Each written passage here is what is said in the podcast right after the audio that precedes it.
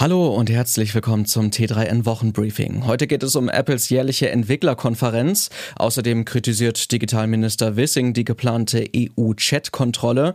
Wir blicken auf die Massenentlassungen in der Start-up-Branche und berichten dir vom Meteoriteneinschlag beim James Webb-Teleskop. Und im Praxistipp der Woche erklären wir dir, wie du schnell aus deinem Arbeitsvertrag herauskommst. Alle Artikel gibt es wie immer auch in den Show Notes und auf t3n.de und los.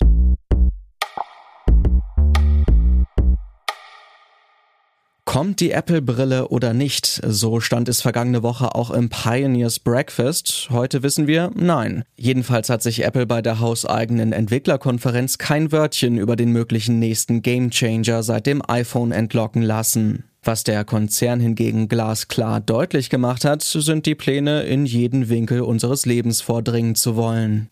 So wurde erstmals wieder vor Zuschauern im Apple Park in Cupertino einmal das komplette Apple-Universum durchgepflügt. Mit dabei unter anderem iOS 16, iPad OS 16 sowie ein MacBook Air und ein MacBook Pro, beide mit einem neuen Prozessor.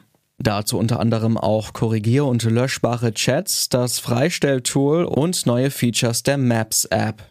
Den größten Wirbel dürften aber die CarPlay Preview und der neue Lockscreen verursacht haben. Die absoluten Wow-Effekte hatte Apple zwar nicht im Programm, aber langweilig war es deshalb nicht. Vor allem ein neues Feature sorgte für Begeisterung. Die größten Veränderungen dürften iPhone-NutzerInnen nämlich bald sehen, wenn sie ihr Smartphone anschalten. Mit der angekündigten Erweiterung des Lockscreens in iOS 16 bietet Apple UserInnen deutlich mehr Einstellungsoptionen zur Individualisierung. Und wie das funktioniert, liest du auf t3n.de.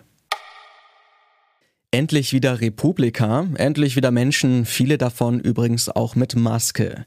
Neben spannenden Vorträgen zu den Schwachstellen des Web 3 oder dem Vertrauen in KI-Anwendungen gab es bei der ersten Republika seit drei Jahren auch politischen Besuch. Neben Bundeskanzler Olaf Scholz war unter anderem auch Volker Wissing zu Gast. Der für Digitales zuständige Bundesminister hatte durchaus deutliche Aussagen zur von der EU-Kommission geplanten Chatkontrolle im Gepäck. Mehr dazu liest du bei T3N. Der Arbeitsmarkt steckt in einer vielschichtigen Krise. Weltweit klagen Unternehmen über Fachkräftemangel und unter dem Begriff The Great Resignation wird eine gigantische Kündigungswelle vieler Angestellter verstanden. Da wirkt die aktuelle Entwicklung aus der Start-up-Branche irgendwie aus der Zeit gefallen. Denn während anderswo der Kampf um die Talente tobt, schmeißen viele Start-ups aus der Tech-Szene massenhaft MitarbeiterInnen raus. Im Mai waren es so viele wie noch nie seit Beginn der Pandemie. Eigentlich sollte das James Webb Teleskop schon Anfang Juli seine ersten Farbbilder liefern und den Regelbetrieb aufnehmen. Ob dieser Zeitplan eingehalten werden kann, ist aber nicht sicher. Der Grund? Das 10 Milliarden US-Dollar teure Weltraumteleskop wurde von Mikrometeoriten getroffen. Dabei wurde eines der Hauptspiegelelemente beschädigt. Warum bei der NASA trotzdem Zuversicht herrscht, liest du auf t3n.de. Ein Jobwechsel ist in Zeiten des Fachkräftemangels und der großen Resignation für viele Menschen keine so große Hürde mehr wie vielleicht noch vor einigen Jahren. Mit einer neuen Stelle geht aber in der Regel auch eine Kündigung einher. Und die kann es in sich haben, vor allem beim Thema Kündigungsfrist. Denn die kann dem neuen Job durchaus im Weg stehen. Wir haben uns von einer Juristin für den Praxistipp der Woche erklären lassen, wie du schneller aus deinem Arbeitsvertrag herauskommst. Zu finden bei T3N.